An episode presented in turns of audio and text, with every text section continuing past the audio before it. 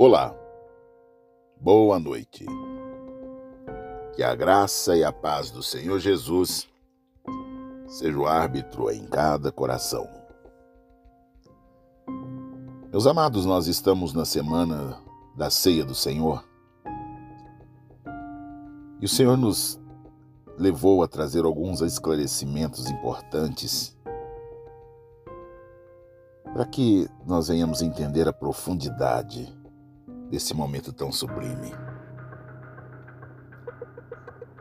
Vamos meditar brevemente em 1 Coríntios, capítulo 11, do versículo 23 ao versículo 26. Pois eu recebi do Senhor o que também vos entreguei, que o Senhor Jesus, na noite em que foi traído, tomou o pão e logo após haver dado graças, o partiu e disse: isso é meu corpo que é dado por vós, fazei isso em memória de mim. Do mesmo modo, depois de comer, ele tomou o cálice e declarou: Esse cálice é a nova aliança no meu sangue. Fazei isso todas as vezes que beberdes em memória de mim. Portanto, todas as vezes que comer desse pão e beber o cálice, proclamai a morte do Senhor, até que ele venha. Soberano Deus e eterno Pai, te glorifico, te exalto. E que nesta noite, Senhor, o Senhor possa falar no coração de cada um dos meus irmãos, para a glória e louvor do teu nome. Em nome de Jesus. No capítulo 11, do versículo 23 ao 26, onde Jesus diz: Meu corpo dado por vós Jesus nos fala para comer do seu corpo, que é alimento necessário para produzir verdadeira vida. Onde ele diz: Esse cálice é a nova aliança no meu sangue, é estabelecido um novo pacto, um novo trato de Deus, um pacto eterno para conosco. Somos limpos de todo pecado, pois Jesus se sacrificou por nós. Uma nova aliança havia sido profetizada por Jeremias. Observem o capítulo 31, do versículo 31 ao 33 de Jeremias, onde está exarado o seguinte: Estão chegando os dias, declara o Senhor, quando farei uma nova aliança com a comunidade de Israel e com a comunidade de Judá. Esta é a aliança que farei com a comunidade de Israel depois daqueles dias, declara o Senhor. Porei a minha lei no íntimo deles e escreverei nos seus corações. Serei o Deus deles e eles serão o meu povo.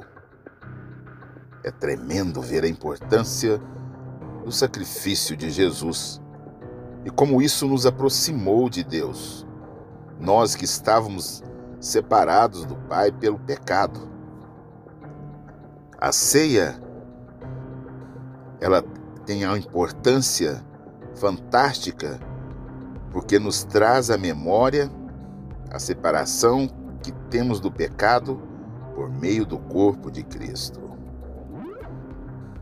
Por isso alguns a chamam a ceia do Senhor de Santa Ceia.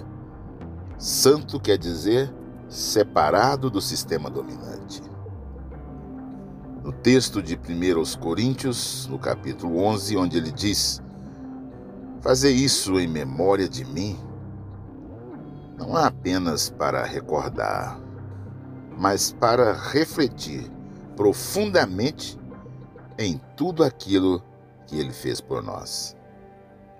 E onde diz: até que eu venha, Jesus aponta para além da sua morte, que nos trouxe redenção, pois o seu reino está estabelecido.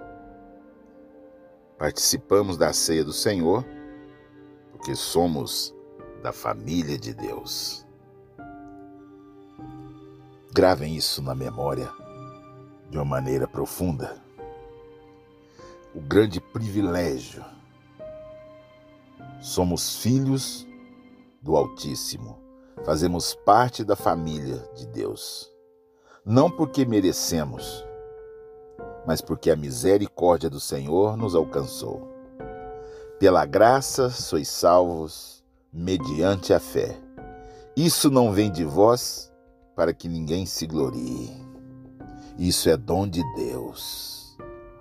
Efésios, capítulo 2, o versículo 8 e o 9. Meus amados irmãos,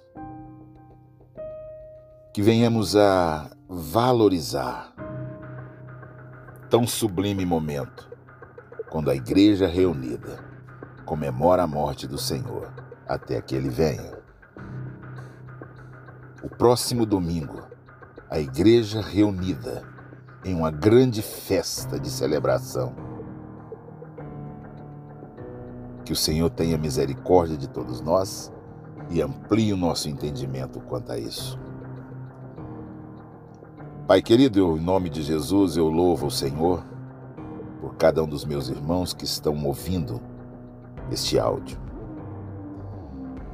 E fala mesmo de uma forma diferenciada, singular, particular, com cada um de nós. Eu te louvo, Senhor, e trago o conforto da alegria de sabermos que somos filhos do Deus Altíssimo e guiados e protegidos por Ele. Oh Pai, muito obrigado. Em nome de Jesus. Em nome de Jesus, meus amados, tenha todos uma boa noite. Na paz de Cristo. Em paz eu me deito e logo eu pego no sono, porque só tu, Senhor, me faz reposar seguro. Caminhe resolutos, firmes nas promessas e alegres na esperança, porque amanhã, amanhã é um novo dia. Leiam a Bíblia. Jesus está voltando.